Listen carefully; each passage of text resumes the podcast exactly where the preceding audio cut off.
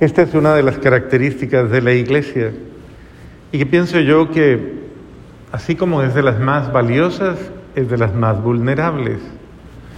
Y digo de las más valiosas porque la iglesia está llamada a ser un signo de comunión, de comunión en el amor. Esto a veces no logra entenderse cuando se toma de una manera muy afectiva y más que eso, de una manera de pronto muy emotiva o de pronto muy convencional o muy...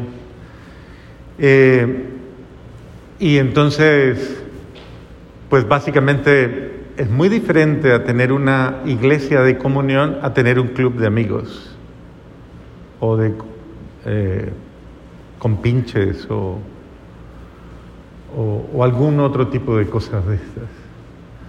La iglesia comunión es en verdad eh, una experiencia que va más allá de los egos personales, va más allá de los egoísmos personales, va más allá de las eh, superficialidades, de las conveniencias, de las formalidades, va más allá de, esas, de esos parámetros hoy día eh, que favorecen básicamente a uno o al otro y, que de alguna manera caen en un utilitarismo muy cómodo, ¿no?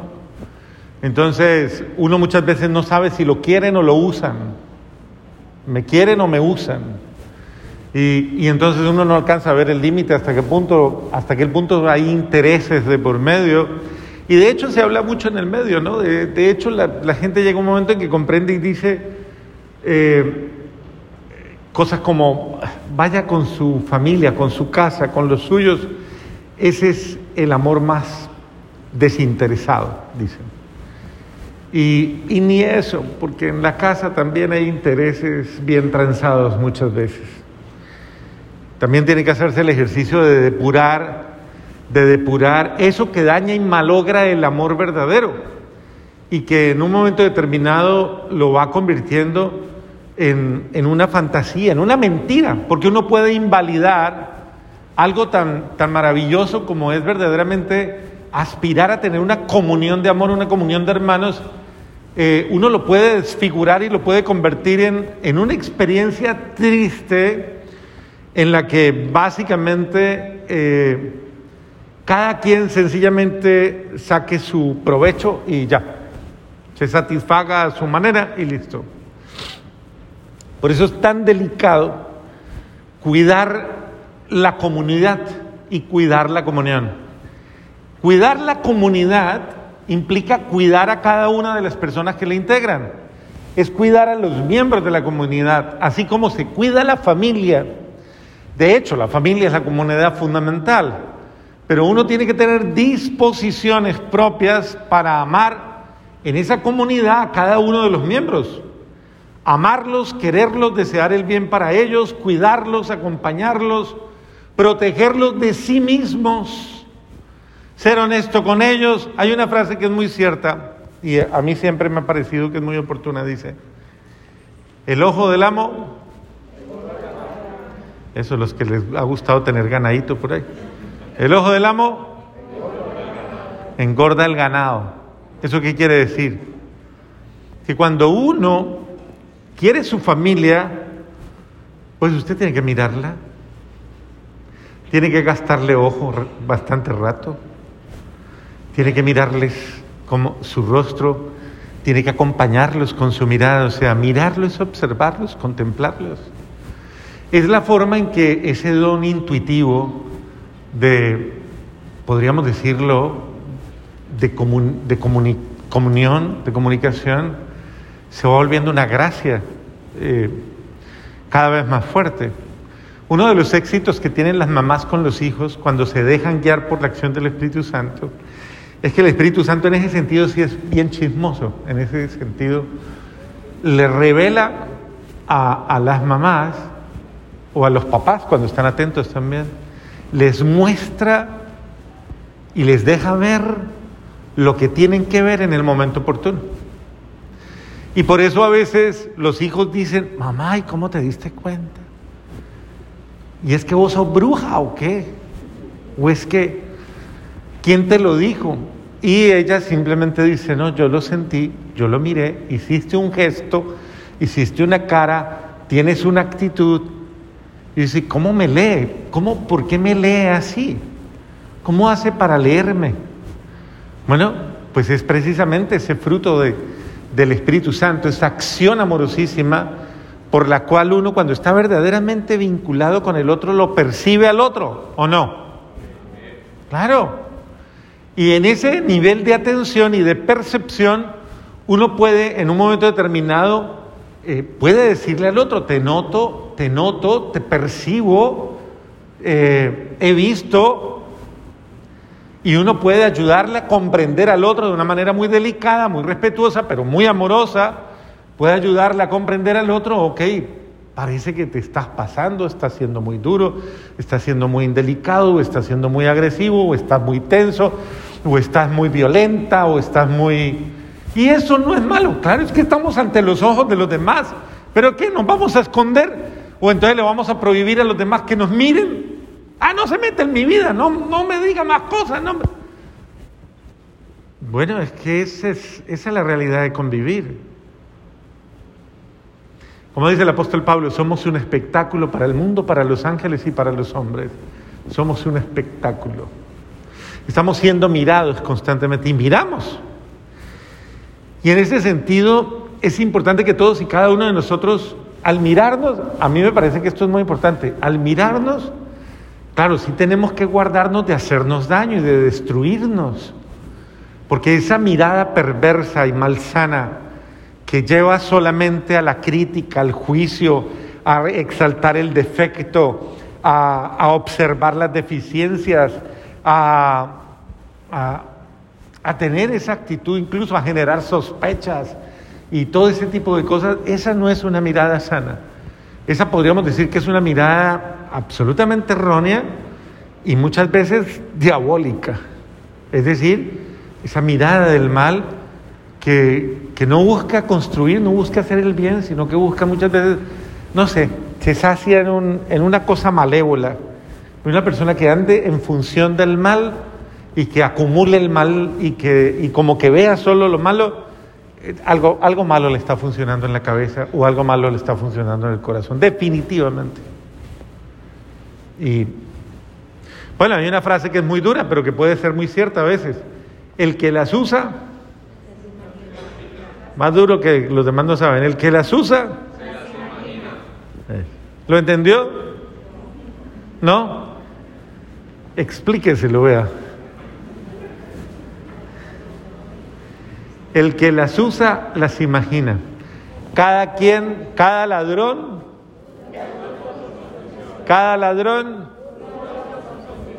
menos mal que yo tengo un buen número de, dichos que me van ayudando ahí a...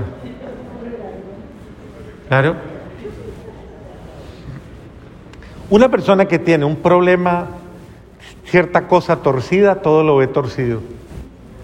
Si el tipo es malicioso, la mujer es maliciosa y ese, si es el que las usa, las imagina. Cuando una persona está y, piensa siempre lo mejor del otro, siempre eh, esa persona pues no es atrevida en juzgar lo que no debe juzgar. Habrá quien salga a la defensa y diga, ah, pero es que uno tiene que ser astuto. Para eso le dieron malicia, ¿qué? De indio. Indio. El colombiano hace mucha defensa de eso, ¿saben? Es que yo soy colombiano, nosotros nos dieron malicia indígena y muchas veces eso tiene que ver con la perversidad. Pues con toda disculpa, ¿no? De, la raza colombiana que se precia de eso. Porque a veces es como, es la malicia eh, hecha ya, llevada a grado universitario y muchos llegan a PhD en malicia. ¿De verdad? Entonces, alguna vez visité un país eh, donde honradamente a mí me parecía que la gente era muy inocente. Y me puse a hablar de cosas y dije, ah, no, y esto, y, y quién construyó eso. Y dijo, no, padre, los colombianos. Ay, qué bueno. Y dice, pero usted viera cuánta plata se robaron, padre.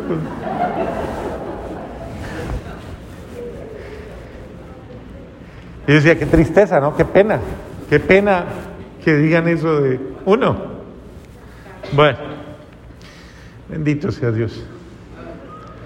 Pero bueno, no hablemos de esos temas, hablemos de temas menos. Pero yo lo que sí quiero es que tengamos muchísimo cuidado con cuidar, con guardar la unidad, con guardar la comunión. ¿Cómo se dañan los grupos? ¿Cómo se dañan las experiencias comunitarias? tan lindas que se ven y tan bonita que es la experiencia cuando las personas, uno nota que se buscan, se quieren, se ayudan, se cuidan. ¿Cuál es la fisura que rompe esa maravilla? Muchas veces un comentario inapropiado, una actitud inapropiada, unos gestos, unas desconfianzas, prevenciones, indelicadezas, es decir, son ese tipo de cosas que nos van dañando. Lo bello de la palabra de Dios hoy es muy linda y de verdad que es, supremamente... Uno, Pablo, cuidando los suyos y, y de pronto advirtiéndoles de que incluso pueden verse atacados por, por personas en medio de ellos, dice. Eh, los previene, sí, en cierto sentido, les, les les habla un poquito acerca de, que deben guardarse precisamente de como de ese espíritu de, de no como de no acogida a lo que él les ha enseñado. Acuérdense que durante tres años, ni de día ni de noche, he dejado de aconsejarlos con lágrimas en los ojos a cada uno de ustedes. Bonita la expresión de cómo los cuida, o sea, cómo, cómo los cuidó. Incluso hasta en el ejemplo, él dijo, a nadie le, di mal ejemplo, yo siempre trabajé, siempre fui, es decir, generoso. Y mostré que hay más alegría en dar que... Exacto, y puso ese gesto tan bonito. Y luego se arrodilló para orar con todos ellos y todos se pusieron a llorar y se abrazaban y, se y besaban a Pablo afligidos, sobre todo porque les había dicho que no lo volverían a ver. Fue un momento fuerte para esa comunidad, porque era un momento de mucha fraternidad, un momento... Eh, Pablo era su hermano amado, era verdaderamente ese hermano que nos edificó, ese hermano que nos cuidó, que nos enseñó a querernos, que nos enseñó a amar a Dios, que. O sea, una persona, ese tipo de personas que gratis en la vida, de verdad gratis, vienen y solamente con una intención, la intención de enseñarnos a amarnos. Muy bien, pero miren que el Evangelio es bellísimo. El mismo Jesús está de la misma manera hablando, hablando de cada uno de nosotros y le dice al papá, mire papito, eh, cuida en tu nombre a los que me has dado, para que ellos sean uno como tú y yo somos uno. El sueño de Dios es que nos queramos, que vivamos unidos. Eh, ¿Cuál es el sueño del diablo? A ver. Ah, que nos odiemos, que nos dañemos, que nos agredamos, que nos despreciemos, que nos desvaloremos. Por eso cuando usted comienza a guardar sentimientos negativos contra una persona, ¿eso se lo inspira el Espíritu Santo? ¿Quién se lo inspira? Y si usted lo acepta, inmediatamente cae en una trampa en la que nunca debería haber caído. Y ahí es donde ensucia su corazón y empaña su amor verdadero. Entonces, guárdense de, todo mal sentimiento y de toda mala, porque eso no construye, destruye inmediatamente. Y por eso dice, ayuda a los padres para que sean uno como tú y yo somos uno. Cuando estaba con ellos, yo cuidaba en tu nombre a los que me diste, yo velaba por ellos y ninguno de ellos se perdió, sino quién? El hijo de la perdición. Porque tristemente no falta, no falta alguien que es tarco y obstinado en las cosas, se le están diciendo, se le está hablando y sigue caprichoso, caprichosa, sordo, tarco. Pregúntale al de al lado, ¿usted es así? ¿Usted? ¿Ah? No oye, no ve, no entiende. Cerrado, cerrada.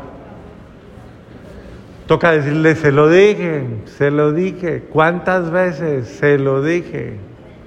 ¿Cómo es que dicen? Se le dijo, se le advirtió.